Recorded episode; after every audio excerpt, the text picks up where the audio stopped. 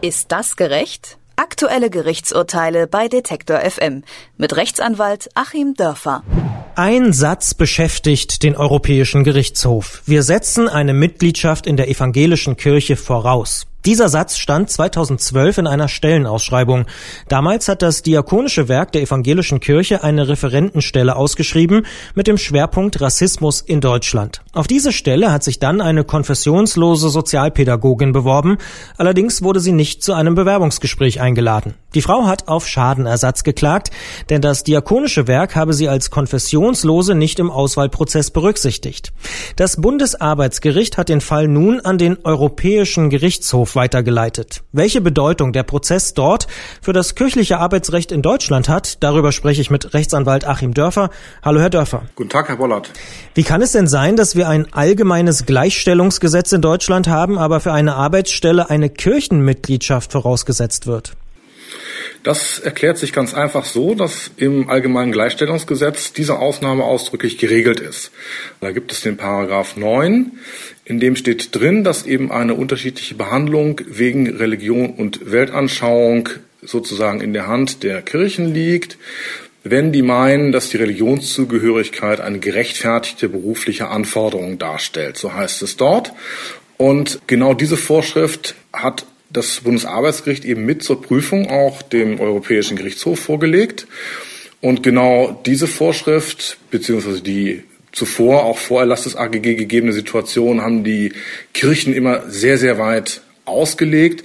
Ich habe mich davor vor ein, zwei Jahren schon mal mit dem Thema beschäftigt und wenn man sich mal so die Stellenanzeigen anschaut, da gibt es wirklich praktisch nichts, wo nicht eine Konfession vorausgesetzt wird. Sogar der Leiter einer Fahrradwerkstatt im Erzbistum Köln musste zwar nicht katholisch sein, aber Christ und es wird also sehr, sehr weit ausgelegt. Das Diakonische Werk, das argumentiert ja, dass die Bewerberin ohnehin fachlich nicht für die Stelle qualifiziert gewesen sei. Die Klägerin wiederum sieht ihre Konfessionslosigkeit als den wahren Grund an. Hätte sie denn in ihrer schriftlichen Bewerbung ihre Konfessionslosigkeit einfach verschweigen sollen? Naja, das hätte sie vielleicht versuchen können, aber ich denke, es gehört dann eben, wenn man sagt, es ist ein gerechtfertigtes Auswahlkriterium, muss man es auch mitteilen. Dann gehört es nicht zu den Dingen, die man verschweigen darf. Verschweigen darf man eben nur die Dinge, die ungerechtfertigt sind, wie Schwangerschaft zum Beispiel. Es ist ja sozusagen dann ein Zirkelschluss und diese Frage wird eben gleich mitgeklärt. Denn wenn tatsächlich der EuGH sagen würde, es ist eben kein gerechtfertigtes Kriterium in allen Fällen, dann dürfte man wahrscheinlich dort auch lügen tatsächlich. Dann kommen wir vielleicht noch mal ein bisschen zurück zur Begründung. Die Klägerin argumentiert ja auch, dass die ausgeschriebene Stelle nicht christlich geprägt sei. Also so ein bisschen wie bei ihrem Beispiel mit dem äh, Fahrradreparateur. Die Referentenstelle fertigt nämlich beispielsweise einen Antirassismusbericht an, der mit Mitteln der Lotterie finanziert wird. Heißt das im Umkehrschluss, dort, wo die Kirche alles finanziert, darf sie auch alles bestimmen? wo sie alles finanziert und wo es eben den Kernbereich ihrer äh, Glaubensausübung, ihrer Glaubensorganisation betrifft.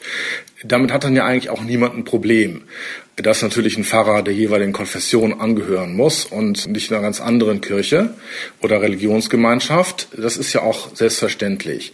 Nur eben dieses sehr, sehr weite Ziehen ist problematisch. Das ist zunächst mal politisch auch problematisch, weil eben Caritas und Diakonie die beiden größten Arbeitgeber oder zusammen die größten privaten Arbeitgeber in Deutschland sind und ganze Regionen und ganze Sektoren beherrschen im Krankenhauswesen, in der Kinder- und Jugendhilfe, im Kindergartenwesen.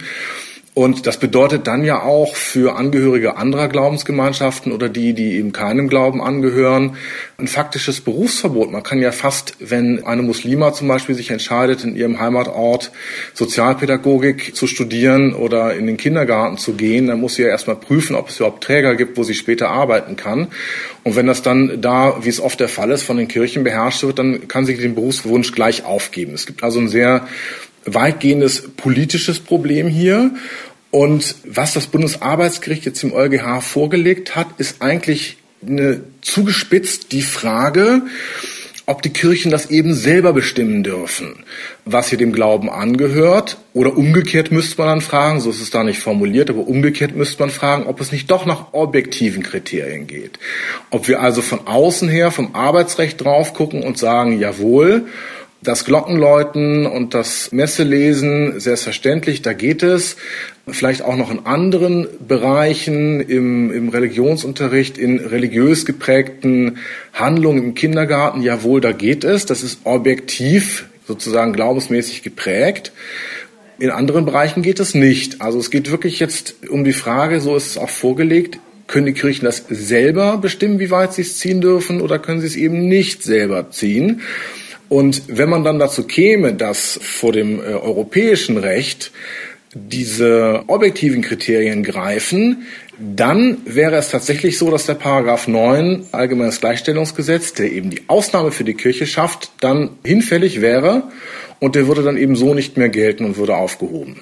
Sie haben ja die immense Bedeutung der kirchlichen Arbeitgeber schon angesprochen, bei Krankenhäusern, bei Kindergärten, bei der Jugendhilfe beispielsweise. Was würde denn das bedeuten, wenn tatsächlich der EuGH da Änderungen verlangt? Das wäre ein, eine gigantische Umwälzung in dem gesamten Bereich der sogenannten Sozialindustrie, die eine Wachstumsbranche ist mit hohen einstelligen bis zweistelligen Zuwachsraten im Jahr. Und da würde das eben wirklich die großen Player betreffen.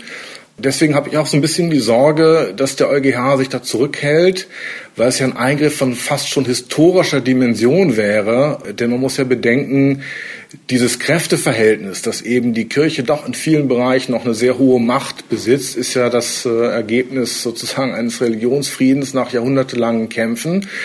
Und man würde eben wirklich in einer historischen Dimension das Ganze so ein bisschen aufmachen. Wenn man jetzt sagen würde, es ist dann aber doch der Staat, der bestimmen darf, was sozusagen objektiv Glaubensausübung ist und der bestimmen darf, was objektiv nicht dazu gehört. Da gibt's Fälle, die sind eindeutig, meine ich, wie jetzt der Leiter der Fahrradwerkstatt, aber eben auch Grenzfälle.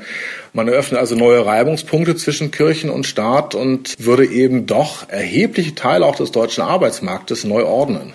Eine konfessionslose Sozialpädagogin klagt gegen einen kirchlichen Arbeitgeber, weil sie nicht zum Bewerbungsgespräch eingeladen wird. Über den Fall und die mögliche Bedeutung für die gesamte Sozialindustrie habe ich mit Achim Dörfer gesprochen. Vielen Dank für das Gespräch. Ich danke Ihnen. Ist das gerecht? Aktuelle Gerichtsurteile bei Detektor FM mit Rechtsanwalt Achim Dörfer.